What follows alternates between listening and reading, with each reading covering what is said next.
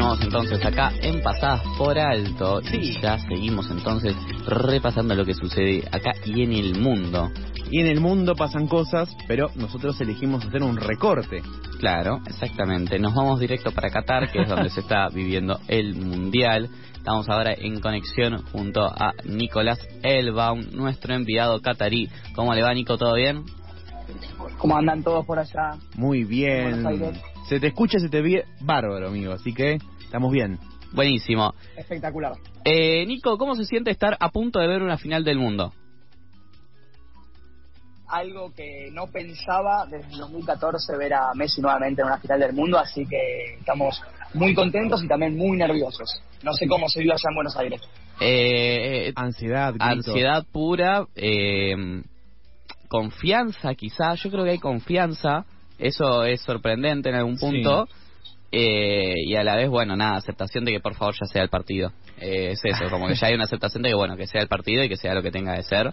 Eh, y eso, es más que nada esas las sensaciones. Es raro transmitirlo para afuera igual, ¿eh? No me lo había puesto a pensar. Pero bueno, y allá los argentinos que están, no sé, se encuentran y solo gritan y es como algo que ya no, no pueden expresar sus sentimientos y se gritan y cantan. Acá, acá tenés de todo. Acá tenés gente desesperada por el tema entradas, ahora vamos a hablar un poco de eso.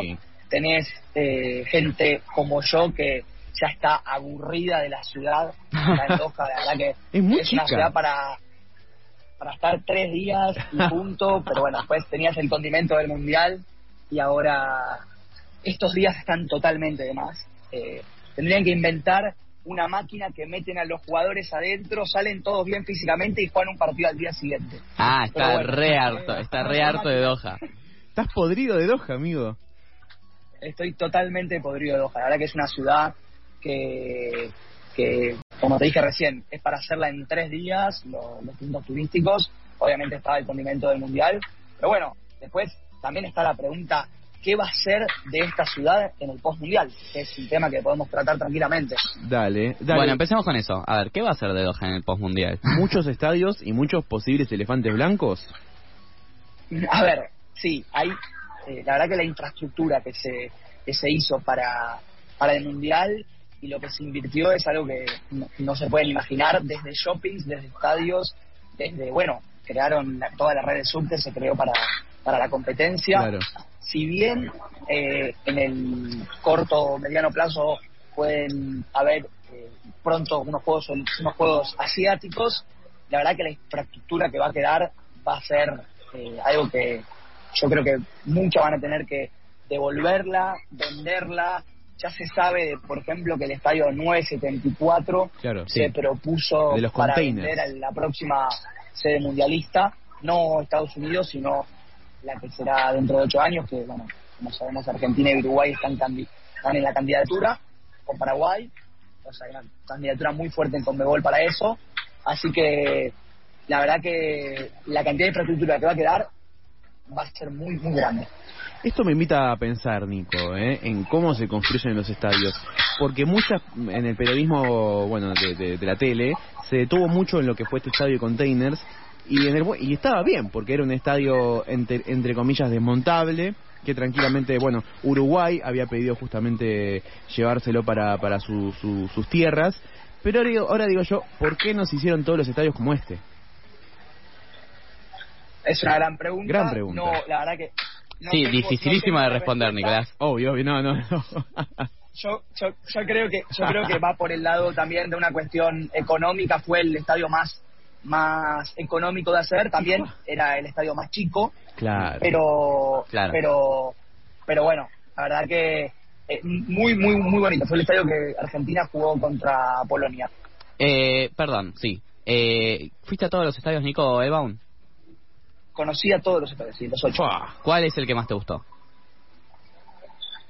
A ver, por una cuestión de mística, te voy a decir el que jugará Argentina a la final y el que jugó eh, tres de los, de los cinco partidos. Ok. Pero la verdad que algo que, que mencionaba mucho acá es que cada estadio tiene su impronta y cada estadio tiene lo suyo para, para recargar. La verdad que todos los estadios son muy buenos. Me quedo con el, el Lusail, que es el que se jugará el domingo esperemos que quede de una hermosa manera en la historia de todos los argentinos. Ojalá que sí, y también lo que vengo en esa pregunta, bueno, es ¿cómo es un estadio mundialista? ¿Que hay un shopping adentro? ¿Vas y de nada es un Starbucks del otro lado? ¿Los baños están limpios? los baños no están limpios, no tenés un Starbucks, no, okay. si bien eh, todo lo que es eh, un partido mundialista conlleva un show de que hay animadores hablando con hinchas, de que está todo el tema de los vasos que te venden las grandes marcas para para, para, para que, te venden el vaso más que el contenido. Claro. Eh, la verdad que un estadio mundialista es eh, es más un show más que un shopping o, o esas cosas que hablábamos. Yo, me, me, acabas de... Me, está, me acaba de ilusionar con que el gigante de Arroyito, eh, ahí en Central, o no sé, eh, el Coloso... Eh, Puede ser mundialista. Claro, no sé, el cementerio de los elefantes de Colón ahí eh, caiga y de nada, bueno, sea mundialista. Eh, porque, total, si lo único que me importa es eh, lo extra deportivo, que, es, que haya un animador, qué sé yo, un un show. payaso podemos meter en cualquier Una rutina, claro. Eh, la, infraestructura es lo más importante. La infraestructura en el sentido de que eh, seis de los ocho estadios, la boca del subte te deja 20 minutos caminando. Eh, y si no, pusieron micros que te dejan en la cancha. O sea, tengamos en cuenta, por ejemplo, el estadio Albayt, que fue el estadio de la inauguración, el estadio de la semifinal el otro día de Francia-Marruecos, es un estadio que no tiene acceso a, a lo, con el subte. Tiene acceso con subte que vas hasta el Lusail y ahí tenés media hora en colectivo. Claro. Eh, ese, tengan en cuenta que ese estadio tiene una capacidad de 70.000 personas más o menos. Imagínense la cantidad de colectivos que tuvieron que poner. Entonces, la infraestructura que hay que, que, hay que tener para los estadios, yo creo que soy una persona que he conocido bastantes estadios en Argentina Argentina todavía no la tiene. No quita que, se puede hacer. Por ejemplo, partamos de la base también de que todos los estadios tienen eh, asientos, tienen localidades. En todos los estadios de Argentina eh, no existe. En ningún estadio de Argentina existe un estadio completamente eh, repleto de asientos. Claro, y si acá pones asientos son... No, sí, lo, sacan volando, eso sería distinto, no no creo, pero bueno, qué sé yo, y en distancias, lo que decías recién me hace acordar, no sé, me bajo del de en eh, Congreso de Tucumán y me tomo un colectivo que tardará media hora entre que cruza todo Belgrano y ya llegas al Monumental. Eh, pero bueno, eh, para hacer cálculos. no, imagínate, sí. imagínate el tránsito con, no sé, 4.000, 5.000 micros. Claro, sí, ahí pasando por Libertador, 5.000 micros de distintos... No, una locura hermosa. Ahí explota obras de fondo. Buenísimo, genial. Eh, no, sí, lo otro que me ocurría, se me ocurría ya yendo más cerca del barrio de la tribu, es eh, pensar en Ferro, que digo, bueno, Ferro ya tiene cementada su cancha casi, ya está, ya podría ser. Además te bajás en primera junta del Sarmiento si quieres venir desde el oeste, no sé, si alguien se va al conurbano, o si no, si te querés venir desde el centro subte llegás. No sé, ahí fantaseando un poco, eh, ahí proyectando para distraernos de lo que pasa el domingo. Pero bueno, Nico, vos eh, te voy a traer un poco de vuelta lo que decías antes, eh, vos nos habías dado para hablar entonces lo que es eh, estadios, nos diste, y también, bueno, lo que se viene el domingo quería preguntarte un poco sobre cómo va a ser el movimiento, eh, cómo son las filas, cómo conseguiste la entrada, cómo pensás moverte en estos días, en los que ya solo te queda, bueno, seguir dejando crecer tu barba ¿Cuánto te y ver que pase el tiempo. bueno, a ver, primero, antes del partido del domingo, está todo el tema y la cuestión de las entradas de los argentinos. Yo en lo personal tuve suerte de conseguir en instancias anteriores que quedé por sorteo una entrada para la final, pero tengo amigos, tengo gente conocida que está en la situación de que no tiene la entrada. Claro. Ayer, eh, a ver, hay una, una costumbre acá, no quiero decir cábala, de que el día anterior a tal hora, en tal punto, que es el Sowakif, que es el mercado general que, que tiene Doha, se juntan y se concentran los argentinos a realizar el famoso banderazo que probablemente han visto en redes sociales. Claro, sí, sí, sí. Bueno, ayer se adelantó una especie de, entre comillas, banderazo manifestación de unos mil hinchas argentinos mm. en la mm. puerta del hotel donde se encuentra todos los administrativos de AFA eh, solicitando eh, entradas a precio oficial porque los precios que manejan las reventas son precios que no, no, se pueden acceder. Con un dólar que para Eh, nosotros es inalcanzable también, digámoslo. Totalmente. Eh, los precios que rondan las reventas, para que se una idea, no bajan de los 3.000 dólares No, y no. puede llegar a, a 5.000. Entonces, No. hay una, eh, hay una, la gente está muy nerviosa.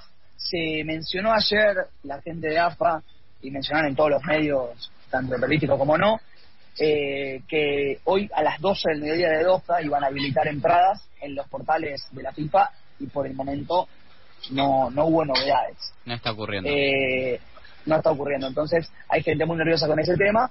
Pero bueno, en lo personal, eh, como te dije antes, ya Doha no, no, no hay mucho para hacer. Es esperar, es, es eh, que llegue el partido, que salgan a la cancha, que esté todo ese show de, de que te dije, de un animador que va hablando con hinchas que a mí en lo personal, y creo que al 30.000, a los 30.000, 40.000 o 50.000 argentinos que estén domingo no les interesa. Eh, entonces, nada, vive muy distinto el fútbol acá y eso eh, se entiende, pero también los argentinos lo vivimos de otra manera. sí, Sí, eh, comento algo brevemente. Eh, cuando se jugó la final de la Libertadores en 2014 de San Lorenzo contra Nacional, hubo un show de J Balvin. Y nadie lo escuchó porque están todos cantando Dale San Lorenzo. Entonces, nosotros no, no tenemos muy incorporada esa dinámica de show, de show entre tiempo, de show de inicio. eh, no tenemos tanto. sí. eh, Estuve presente en ese show, me acuerdo, y me acuerdo de ese momento precisamente en el que estuvo J Balvin en el medio de la, del nuevo gasómetro y realmente no se escuchó a J ¿No se escuchó? ¿No?